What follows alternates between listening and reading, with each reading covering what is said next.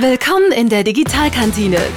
CEOs, Journalisten und Experten servieren dir die neuesten digitalen Trends, Innovationen und Business Cases direkt auf die Ohren. Ich dürfte alle bitten, ihre Apple Watches auf lautlos zu stellen oder iPhones äh, auf lautlos. Alles klar, wunderbar. Meine ist nicht mehr connected. Genau, meine ist auch nicht mehr connected. ähm, die ist bald leer. Herzlich willkommen, Sebastian Leppert in der Digitalkantine, ähm, CEO von ähm, Element of Art. Ja, Elements of Art. Elements of Art. Ich habe immer das Problem, dass ich das S falsch setze. Entweder sage ich Element of Arts oder ich sage. Äh da bist du nicht der Einzige. Also glaub mir, sogar nach 20 Jahren haben sozusagen auch Mitarbeiter, die schon lange Jahre dabei sind, immer mal wieder das Problem. Aber es ist, es ist vorne. Es ist vorne, okay, ich muss mir das merken. Elements of Art, alles, alles klar. Ähm, ja, herzlich willkommen erstmal hier bei uns. Äh, Lars Dankeschön. natürlich auch wieder da. Hallo. Die Stimme äh, der Digitalkantine, äh, die Werbestimme der Digitalkantine quasi. Ganz genau.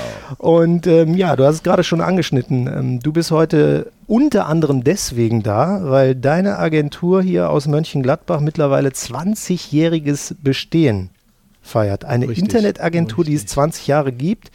Genau. Äh, wir machen mal kurz die Zeitmaschine an. Zeitsprung 1998. Internet. Ja. Ich habe eben noch mal so ein bisschen gegoogelt, äh, was das für Zeiten waren. Das war so, wo, wo man so einen Statusbalken hatte, der sich dann so aufbaute oder Allerdings. wo die Fotos so äh, schrittweise nach unten geladen wurden und so weiter. Wie und kleine Bilder. Kleine, ja, sehr kleine Bilder und sehr verpixelte Bilder.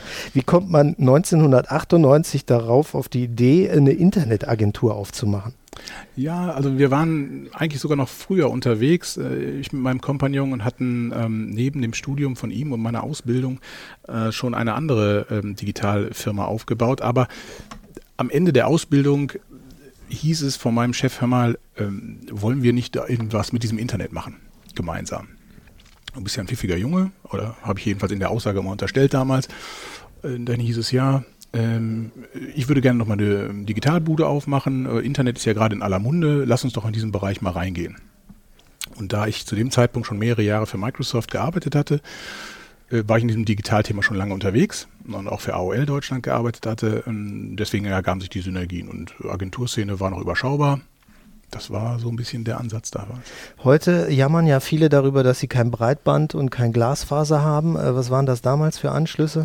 Ja, wir sind mit 14.400 Kilobit unterwegs gewesen. Das ist heute unvorstellbar. Das hat, glaube ich, jedes Kind, wenn das das am Handy hat, sagte, ich habe kein Internet mehr ist zu langsam. Und äh, das war damals tatsächlich so, dass man das nach Zeiteinheiten bezahlen musste. Ja, das war äh, das große Drama. Ja? Also ne, das gibt diesen. Da war nichts Flatrate und so. Da war nichts mit Flatrate. Da war alles nach Minute. Die deutsche Ne, Post war es nicht, Telekom war es dann schon, ähm, hat da brav wie nach Minute abgerechnet und äh, viele Eltern hatten damals immer Schockstarre, auch meine, äh, wenn die Telefonrechnung kam. Ich kann mich noch an so Anbieter wie Tiscali und sowas erinnern, wo man dann so CDs einlegen musste, CD-ROMs äh, und so weiter und dann äh, irgendwas installieren, damit man dann da reingehen konnte. Also lass, uns, lass uns unser Alltag komplett ausspielen. Lycos. Genau, Lycos, so. Lycos, stimmt. Mit diese Werbung mit dem Hund, richtig. Jetzt richtig. steige ich aber langsam aus. Und ich, ich, ich, denke auch immer wieder an Kabel, die bei uns äh, wild durchs Haus verlegt wurden, damit man irgendwie den Computer ans Netz bekommen genau. hat. Ja, WLAN war auch nicht, kann sich auch keiner mehr vorstellen heutzutage. Mhm. Äh, vielleicht, du hast gerade schon so schön gesagt, Internetbude aufmachen. Mhm. Ähm, erzähl doch mal, welche Leistungen ihr konkret anbietet. Also im Endeffekt, äh, heute im Jahr 2018 sind wir zur Full-Service-Agentur ausgewachsen. Das heißt, wir bedienen, wie man so schön sagt, alle Touchpoints von Familien mit Kindern. Ähm, wir inspirieren Eltern und ihre Kinder äh, im digitalen Raum ähm, und für eigentlich jeglichen Anbieter im deutschsprachigen Raum oder auch im europäischen Ausland sind wir eine Top-Adresse, um Familienkommunikation durchzuführen. Aber auch, äh, Schwerpunkt ist digital, aber auch in vielen anderen Bereichen. Und da kannst du wahrscheinlich für dich und deine Agentur auch feststellen, dass sich das in den letzten 20 Jahren rapide verändert hat, besonders wenn wir zum Beispiel auch an den Bereich Mobile und so weiter denken. Ja, definitiv. Also ähm, wenn man sich diese 20 Jahre anguckt, ähm, haben wir uns auch als Haus extrem stark transformieren müssen. Äh, die letzten fünf Jahre sicherlich Mobile die treibende Kraft geworden. Inzwischen denken wir ja nur noch in Mobile. Also dieser Gedanke von Mobile First äh, oder Smartphone First ist ja keine, keine externe Motivation mehr, sondern es ist interne schon. Also wir müssen von da aus denken. Der, der Webbrowser, der auf einem Tablet oder auf einem Laptop läuft, ist heute nur noch ein Sekundärmedium für uns. Ja, jetzt ist das eine, dass ihr vor 20 Jahren so ein Projekt gestartet habt, wo die Infrastruktur eben noch dementsprechend, äh, ich sage jetzt mal, komisch war. Äh, das andere ist aber auch bei euch das Interessante, genau wie bei äh, Lars und Record Bay, ähm, dass ihr eben den Standort Mönchengladbach gewählt habt, was ja jetzt auch nicht so typisch ist ja. für, ein, für, eine Digitalagentur, äh, Stichwort Personal und so weiter. Wie schwierig war das, sowas hier hochzuziehen? Das war in den ersten Jahren gar nicht mal so schwierig, weil die Begeisterung für das Internet und dass man so etwas machen kann, bei jungen Menschen äh, eine Faszination ausgelöst hat. Also wir waren da wirklich in den ersten zehn Jahren Anziehungskraftpunkt. Also auch überregional. Also die sind ja für uns äh, hinter Hagen hergekommen, die Mitarbeiter äh, jeden Morgen. Da muss ich immer nur noch Lob und Anerkennung für die Kollegin aussprechen, die daher kam. Äh, aber im Kern ging es darum, das war in den Anfangsjahren überhaupt nicht unser Problem. Ähm, nachdem das Internet natürlich und die Dienstleistungen und die Agenturen äh, eine Art Massenphänomen geworden sind, wurde das natürlich immer schwieriger. Äh, das muss man auch heute noch so konstatieren. Das wird immer schwieriger für die gesamte Branche, qualifiziertes Personal zu bekommen. Und ich glaube, wenn ich mit den Kolleginnen und Kollegen spreche, überregional, das ist ja nicht kein Gladbacher Einzelfenomen, dass man an qualifiziertes Personal rankommt. Das ist auch in Düsseldorf oder Köln oder in, äh, sogar in Berlin ein Problem, an qualifiziertes Personal zu kommen.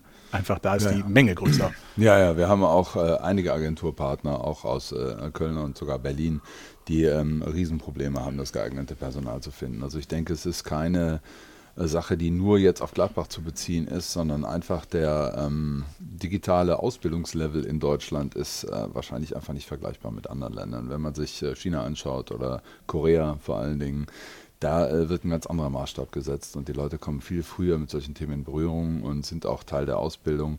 Ähm, wir hatten das Glück, vor zwei Jahren in äh, Harvard einen Film drehen zu dürfen auf einer großen Konferenz und ähm, da sieht man einfach mal, wie da ähm, digital großgeschrieben wird. Das ist halt wirklich äh, ein ganz, ganz großer Teil des Ausbildungspotenzials dort und ähm, da müssen wir hinkommen, fürchte ich, damit wir da konkurrenzfähig sind.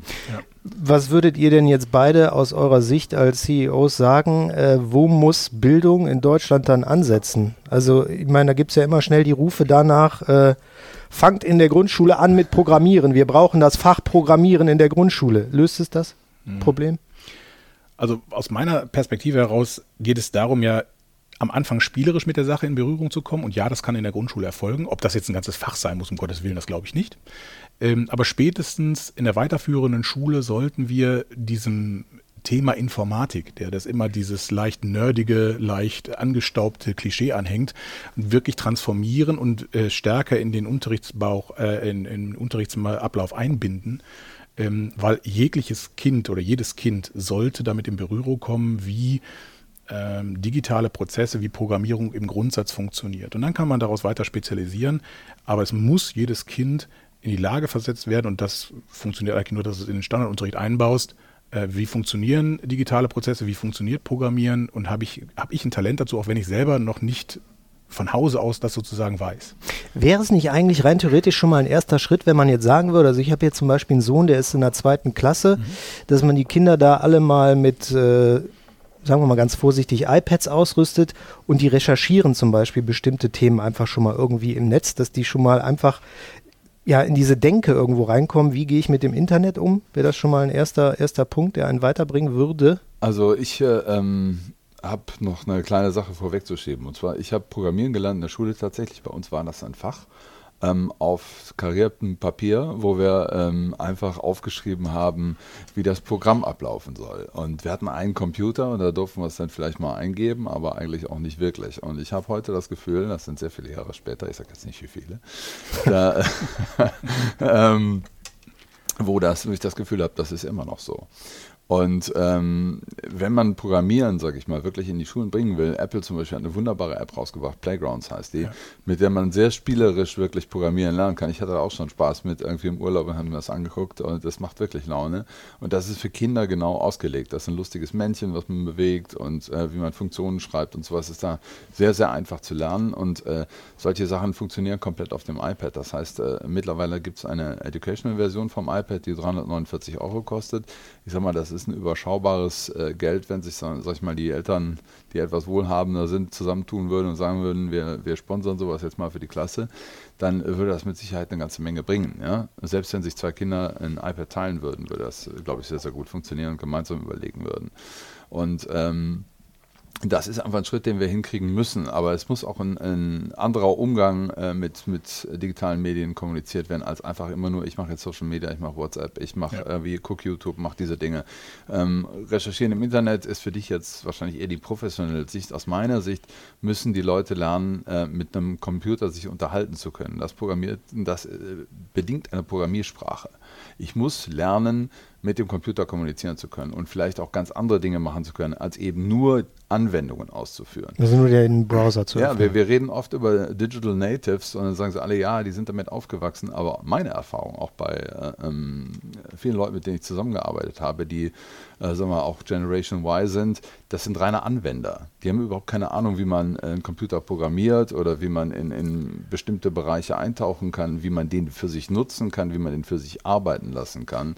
Äh, also die sind äh, wesentlich weniger native als die Leute, die ich kenne, die damals mit dem C64 angefangen haben und den Basic programmiert definitiv, haben. Definitiv. Weil die wissen, wie man äh, eine Rechenaufgabe ausführt auf dem Computer. Und wenn es für die äh, Leute heute keinen kein Rechner gibt oder so, so ein Programm, dann sind sie nicht in der Lage, eine, eine schwierige Formel und ein schwieriges Programm irgendwie aufzusetzen. Und das war früher deutlich anders. Und äh, deswegen würde ich sagen, äh, der Begriff Digital Native, den haben wir lange nicht erreicht, sondern wir haben digitale Anwender. Ja. Und ähm, das ist eigentlich sehr, sehr schade. Und das ist in, in, anderen Ländern anders. Beispielsweise in Indien ist das eine ganz andere Nummer.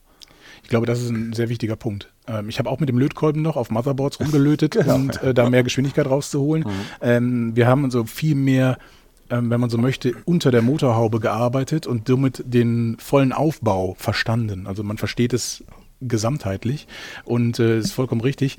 Die meisten sogenannten Digital Natives äh, sind Anwender. Das heißt, Lean, bei uns gibt es so zwei Stufen, ne? Lean Backward und Lean Forward. Äh, das die sind einfach nur Konsumenten. Und die größte Gefahr, die wir bestehen, wir werden Enklaven, äh, Kolonien, wie man so neuhochdeutsch sagt, von äh, den USA oder von China, die die äh, äh, Programme oder die Contents nur noch liefern und wir sitzen hier äh, Chipstüte auf und konsumieren per Snapchat und weiß da was. Das ist genau unser Problem, ähm, dass wir unsere Jugend überfordern. Das haben wir bei Elements of Art auch in verschiedenen Studien, ja, äh, wir machen ja auch qualifizierte Studien, das äh, erforscht, die sind, äh, die Kinder sind, oder man meint, dass die Jugendlichen heute viel weiter sind, das sind sie gar nicht. Ne? Also die sind sicherlich in der Lage, ein iPad zu bedienen, aber sie verstehen die Zusammenhänge nicht. Und genau da müssen wir heran. Und äh, was gerade gesagt wurde mit dem iPad, das kann, kann in der Grundschule ganz anders anfangen. Es kann so ein kleiner Roboter sein, den du auf den Boden stellst. Ja, und genau. bestimmte Aufgaben, ne, der muss äh, um ein Hindernis herumfahren und dazu muss ich ihm mehrere Gehschritte beibringen. Ne? Geh zwei vor, geh einen nach links, geh einen nach vorne, geh einen nach rechts und dann bist du an dem Hindernis vorbei. In diesen prozeduralen Gedanken hineinzutauchen und ähm, wissbegierig zu sein, zu verstehen, wie es funktioniert, um es gegebenenfalls auch ändern zu können. Ähm, da müssen wir hinkommen. Und das wächst du relativ früh. Äh, jetzt sind die Kinder dann das eine, die äh, begeistert werden müssen. Sie brauchen aber auch jemand, der vor der Klasse steht, der begeistert. Mhm. Äh, ich sehe das Problem auch irgendwo beim Personal. Korrekt. Nicht nur, weil ich eine Frau habe, die Lehrerin ist und äh, weiß, wie die digital, genau, weiß, wie die digital unterwegs ist. Aber ich sag mal so, äh, allein unser Bundesland hat ja schon tierisch Probleme, Lehrer zu finden. Und dann noch mal welche zu finden, die dieses Digitalthema wirklich drin haben, ja. dürfte noch mal eine, eine größere Herausforderung sein. Ich glaube auch, wie gesagt, wir können jetzt nicht sofort alles erreichen. Äh, allerdings müssen wir jeden Schritt gehen. Das heißt also, wenn wir sagen, wir haben eine, wir müssen eine Entwicklung nehmen, die in zehn Jahren dazu führt, dass wir halt die Schulen perfekt ausgerüstet haben, sowohl mit Lehrer als auch mit Equipment, ähm, oder in, in sechs Jahren, wir können uns jetzt gerne einen Zeitplan malen, das Problem ist, es fängt immer an mit dem ersten Schritt. Das heißt, wir müssen kontinuierlich dabei bleiben, diesem Pfad zu folgen, diesem Plan zu folgen. Und wenn wir sagen, wir wollen in Ausbildung investieren, dann ist das natürlich so, dass wir bei den Kindern gerne in der Grundschule anfangen, dass wir in der weiterführenden Schule damit anfangen, dass wir an den Hochschulen und an den Universitäten weitermachen. Und die spucken ja am Ende des Tages, so salopp gesagt, die Lehre aus, die wir brauchen am Ende des Tages wieder für, für die Sache. Also das heißt, wir können jetzt nicht erwarten, dass ein Lehrer, der drei Jahre vor der Pensionierung steht, ich freue mich über jeden, der es trotzdem macht, der sagt, okay, digital ist mein Thema und ich krempel jetzt meine Unterrichtsunterlagen, die ich schon seit äh, 20 Jahren, 30 Jahren benutze, um. Aber wir müssen jetzt schon sicherstellen, dass die nächste Generation Lehrer das auf jeden Fall kann. Und dann können wir uns auch noch um die kümmern, die jetzt schon im, im Ablauf sind und die sozusagen äh, schulen und fortbilden da drin. Aber es muss, muss an mehreren Fronten gleichzeitig gearbeitet werden. fängt ja, äh, sorry, ja. es fängt ja mit dem Gedanken an, dass man sich darüber klar wird, dass äh, Programmiersprachen eine universelle Weltsprache sind. Mhm. Das ist einfach das Ding. Das heißt, jeder Inder, jeder Chinese, jeder Amerikaner, alle programmieren in derselben Sprache. Das heißt, die sprechen eine durchgehende Sprache. Die, die mag verschiedene Dialekte haben, äh, aber das ist einfach, es muss einem klar sein, dass man einfach nicht Teil der Weltkommunikation sein kann auf digitaler Ebene, wenn man keine Programmiersprachen beherrscht. Und das mhm. ist eine Sache, ähm, jedem ist klar, man muss Englisch lernen, damit man sich mit möglichst vielen Leuten unterhalten kann. Ähm, aber dass den Leuten klar wird, okay, Programmieren muss ich lernen, damit ich mich mit vielen Leuten auf digitaler Ebene unterhalten kann, das ist im Moment noch ein bisschen äh, stiefmütterlich ja. äh, behandelt, gerade in unserem Land. Ja. Aber äh, Sebastian hat eben schon gesagt, wir müssen den ersten Schritt machen und äh, hat auch das Wort nächste Generation und so weiter in den Mund genommen. Und äh, das gibt mir jetzt wieder so einen Einstieg äh, für das Thema NextMG. Mhm. Da, da bist du auch ist im auch Vorstand. Genau, da ist auch Next drin, hat auch was mit der nächsten Generation irgendwo zu tun. Da bist du auch im Vorstand. Ja. Das ist ein Verein, der sich hier in Mönchengladbach gegründet hat. welche Ziele habt ihr da? Die NextMG hat im Endeffekt drei Säulen, deswegen ist es relativ leicht runterzubrechen. Da geht es darum, dass wir äh, Schüler ausbilden, also die äh, IT-Schaft fördern, genau darüber, was wir gerade ges äh, gesprochen haben.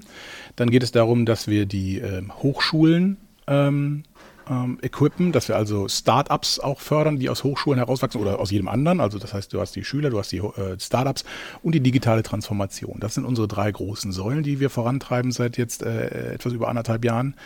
Ähm, und wir wollen somit das äh, permanent der Stachel im Fleisch sein, zu sagen, wir müssen an diesen und jenen Stellen schrauben. Das heißt, sowohl mit der Politik als auch mit der Wirtschaft, als auch mit ähm, anderen Vereinigungen wie der IHK, die auch bei uns ja auch Gründungsmitglied sind, diesen Gedanken einpflanzen. Digitalisierung, digitale Transformation findet also A auf der einen Seite statt, dass du das Personal dafür hast, dass du im Mittelstand ähm, die Bereitschaft auch hast zu sagen, okay, was ist, was ist unser, was ist unser Dealbreaker, was könnte uns äh, äh, obsolet machen, da hattet ihr bei der letzten Runde auch schon drüber gesprochen, äh, und somit wie wirke ich dem entgegen? Ähm, das aber möglichst auch einem lokalen Gegend zu sein. Jetzt ist es Mönchengladbach, wir ziehen aber immer die Region mit ein. Also es geht jetzt nicht darum, dass wir an der Stadtgrenze Schluss machen oder so Scherz. Also genau das digital funktioniert eben nicht mehr. Wir sind ein großer Planet an der Stelle. Wir haben auch für unsere beiden Firmen unsere Teams überall verteilt, ähm, weil Digitalität bedeutet ja schlicht und ergreifend, das Thema Distanz existiert nicht mehr. Ich habe keine räumliche Distanz mehr. Ähm, alles ist Echtzeit direkt beieinander. Infolgedessen spielt für uns keine Rolle, ob ein Team in Indien, in Italien sitzt oder in den USA sitzt oder in Spanien sitzt oder in Berlin oder in Mönchengladbach um die Ecke. Ähm, aber wir müssen uns darum kümmern, dass wir hier, wo wir auch leben, hochwertige Arbeitsplätze ermöglichen. Und hochwertige Arbeitsplätze zu ermöglichen bedeutet am Ende des Tages Bildung. Das ist jetzt ja nichts, was ich erfunden habe. Nee, nee, das, ganz genau, ja. So, und wenn wir sagen, und das glauben wir alle, dass äh, die digitale Wirtschaft in den nächsten Jahren ein großer Teil der Volkswirtschaft werden wird, also beiträgt, ähm, äh, volkswirtschaftlichen Beitrag zu leisten wird, immer mehr, und eindringen wird in Bereiche, die jetzt vom Mittelstand äh, mit flankiert werden, dann müssen wir äh, sagen, okay, dann müssen wir also auch Arbeitsplätze in diesem Bereich schaffen. Und das können wir nur, wenn wir die Leute dafür ausbilden. Ja, ich denke auch, was, was einem klar sein muss, äh, viele Leute befinden sich in einem sehr harten Wettbewerb mit ihren Firmen. Das heißt, mhm. die, die kämpfen um jede Mark 50 irgendwie in der Marge und alles wird immer weiter runtergedrückt, weil natürlich die, die großen Einkaufskonglomerate immer mehr an Macht gewinnen und das ist natürlich ein Riesenthema. Wenn die Leute einfach wüssten, dass der, der Ausweg manchmal ganz einfach sein sein kann, dass man einfach Dinge anders macht und auf digitale Plattformen geht und skalieren kann, ja, und damit ein, ein Vielfaches der Marge machen kann, einfach weil man Dinge anders macht als die Konkurrenz. Und das äh, ermöglichen einem einfach äh, digitale Geschäftsmodelle. Und stattdessen sind die Leute aber natürlich immer in ihrem Prinzip, in ihrem Job, in ihren, äh, sag ich mal, in ihren Mauern gefangen, äh, anstatt einfach mal einen Schritt zur Seite zu gehen und sagen, oh, das ist aber ein wunderbarer blauer Himmel, den, den nehme ich jetzt mal. Was, was man noch ergänzen muss, ist vielleicht auch zum einen der Begriff digital ne, ist ja äh, verschiedenartig besetzt. Wir müssen mal alles abziehen aus dem Thema digital, was heißt, ich habe äh, meine E-Mails auf dem Handy, ich habe, ich kann äh, den Snapchat benutzen. Äh, also das hab, Thema Kommunikation. Oder? Das ganze Thema Kommunikation oder super an meinem Fernseher ist so eine Mediathek drin und so weiter. Das ist alles nicht digital, was wir meinen. Wir reden ja von Wertschöpfung. Wir reden ja davon, ähm, wie kriegen wir ähm, äh, etwas äh, geschaffen, was einen Mehrwert bietet, wo Leute also ähm, mittels ihres Jobs äh, einen, einen, einen Wert erschaffen. Der Skalierungseffekt genutzt der Skalierungseffekt genutzt wird. Und das kann man sowohl in reinen digitalen Produkten schaffen, äh, so was Netflix darstellt zum Beispiel ähm, oder ein Facebook darstellt, das sind rein digitale Produkte.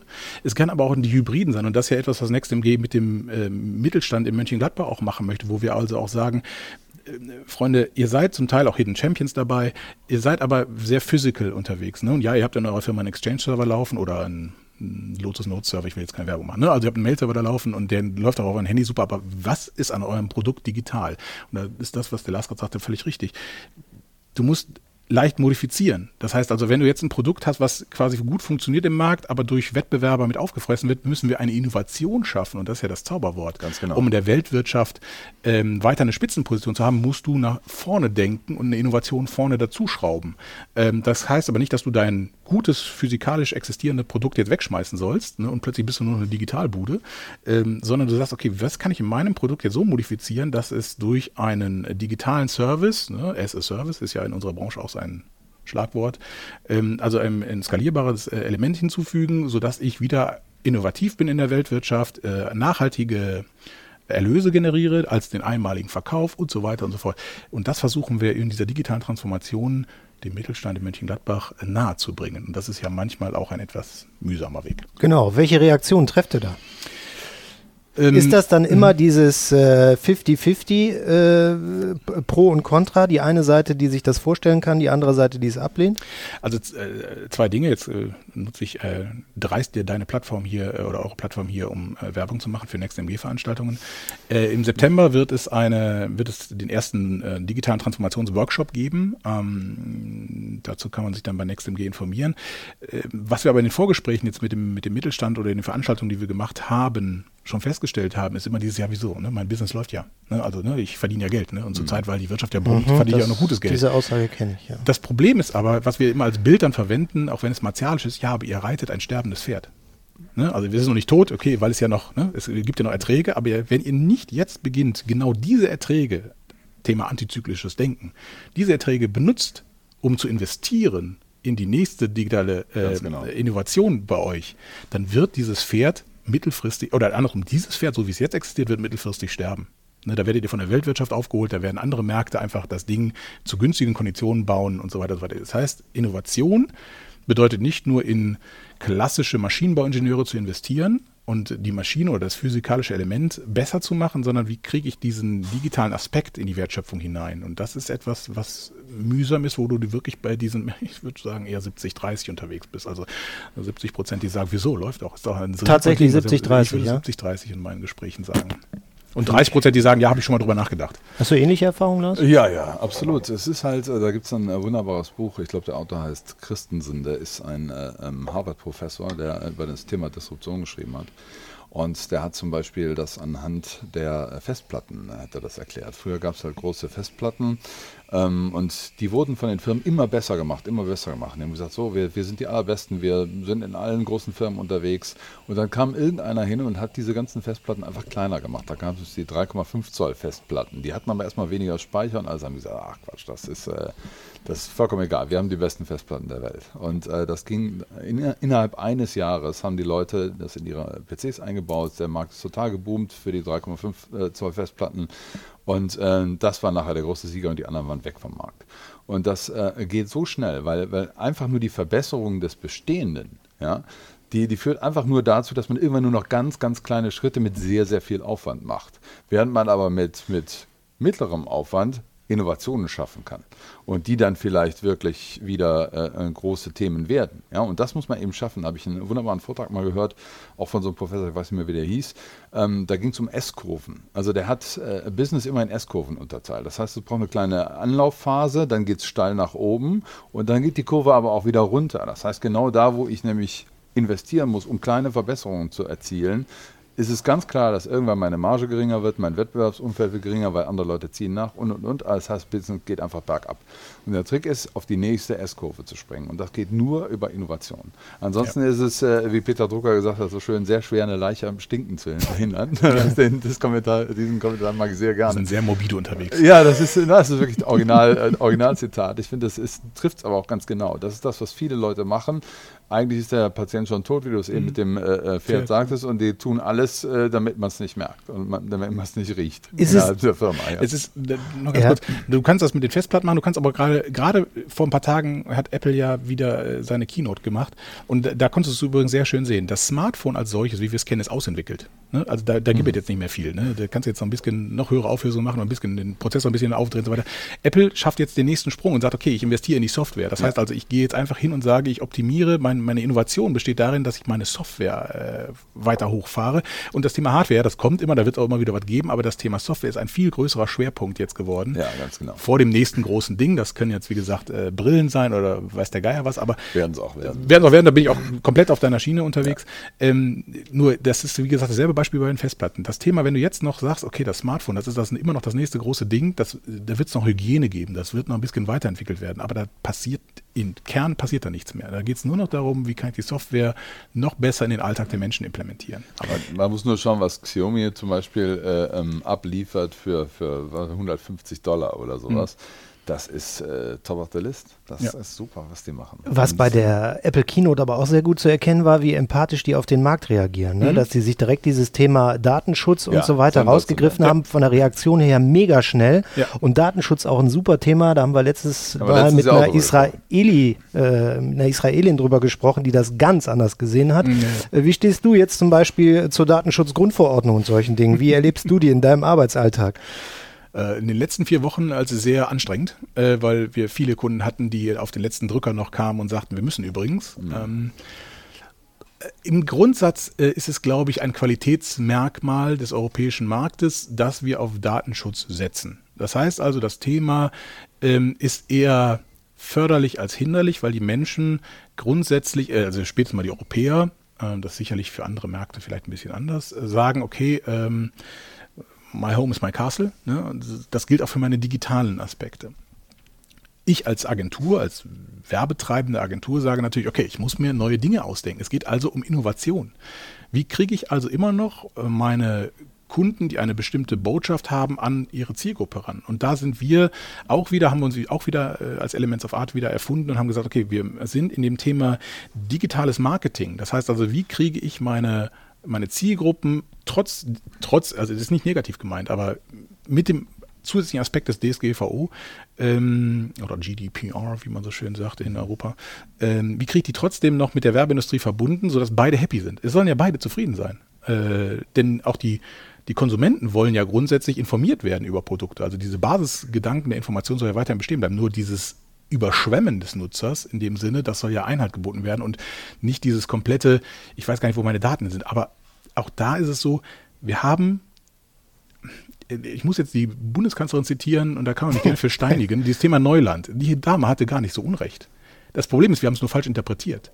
Wir sind alle Kinder in diesem Bereich unterwegs und haben überall unsere Daten eingegeben. Ach, wie lustig, ne? hier gebe ich mein Geburtsdatum ein und meinen Wohnort und weiß der Geier was das. Und das kommt jetzt hinten wieder raus. Aber das bedeutet doch nur, dass wir, Entschuldigung, wie Neandertaler durch dieses Internet gestolpert sind und alles gemacht haben, Sehr guter Vergleich.